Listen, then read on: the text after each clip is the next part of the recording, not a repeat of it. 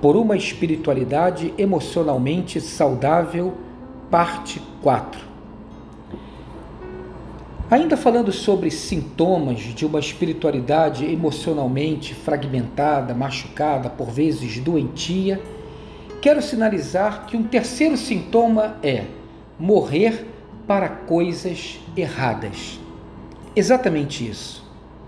Vejam só o que dizia Irineu de Lyon por volta de 150 depois de Cristo, ele que foi um dos pais da igreja.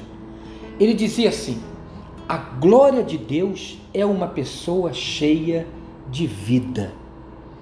É interessante porque isso parece desconexo com aquilo que Jesus Cristo nos diz lá em Lucas 9, 23. Ele afirma assim: se alguém quiser me seguir, deve negar-se a si mesmo. Se você olhar para essa frase, para esse versículo, esse dito de Jesus, de uma forma afunilada, sem entender isso dentro de uma qualificação sistêmica da Bíblia, da palavra de Deus, provavelmente vai distorcer por completo o que o Senhor Jesus Cristo falou. Você pode pensar da seguinte maneira equivocada: quanto mais miserável eu for, quanto mais sofrer por Deus, quanto mais eu rejeitar por completo qualquer tipo de desejo e prazer da vida, mais serei amado por Deus. Preciso negar a minha humanidade, preciso desconsiderar a minha personalidade singular, a minha pessoalidade, o meu temperamento, pois o reino de Deus não tem espaço para essas coisas. Você compreende que dentro disso há um entendimento bastante doentio? Pergunte a si mesmo: quais os seus desejos? Quais os seus sonhos? Quais as suas esperanças? É possível que você fique calado e então ou então diga que seu único desejo é servir a Jesus. Parece uma declaração espiritual, não é verdade? Mas não é. Preste muita atenção. Deus nunca disse que você deveria morrer para os seus desejos mais legítimos e saudáveis na vida. Muito pelo contrário, esses bons desejos, esses desejos saudáveis da vida devem ser nutridos, irrigados trabalhados, buscados. Temos que morrer é para aquilo que nos come por dentro, para o pecado, para matar, para agredir, para roubar, explorar, mentir, manipular, dar falso testemunho, usar e abusar pessoas, coisificar gente, promover discórdia.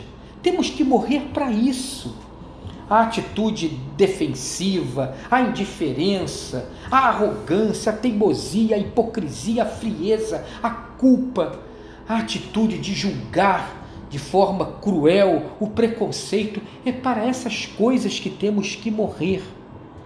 Deus não quer que nos aniquilemos. Deus não quer que nos despersonalizemos. Deus não quer que a gente deixe de ser quem somos. Nós não nos tornamos não pessoas quando nos tornamos cristãos. Muito pelo contrário, Deus quer que o nosso mais profundo ser seja alcançado pelo seu amor e então floresça de forma viçosa. Deus quer que sejamos cheios de vida. A glória de Deus é uma pessoa cheia de vida. Um quarto sinal, sintoma de uma espiritualidade, de certa forma, doentia em termos emocionais, é negar os impactos do passado sobre o presente. Negar o seu passado, como se você fosse um desmemoriado. É verdade, o apóstolo Paulo diz assim em 2 Coríntios 5,17: As coisas velhas já passaram e tudo se faz novo.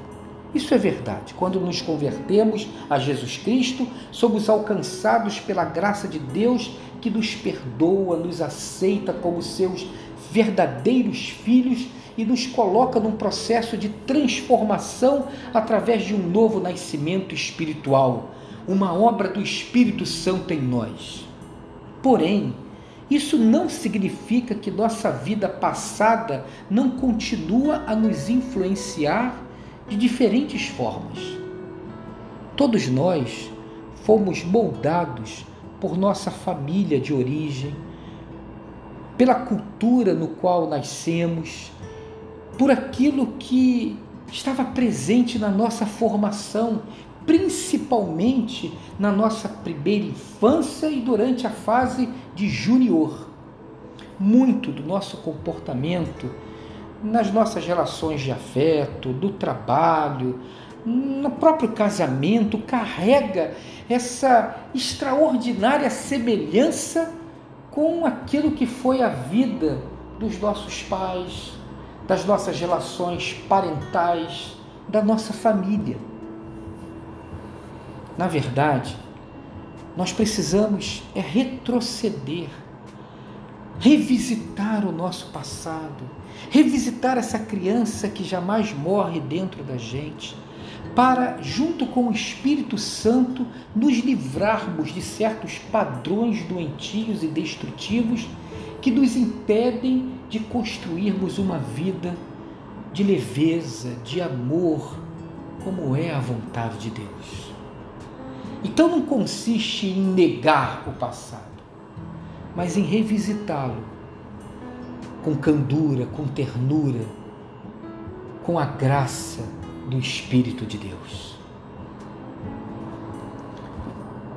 Vamos continuar nessa busca de uma espiritualidade emocionalmente saudável, porque essa é a vontade de Deus para as nossas vidas.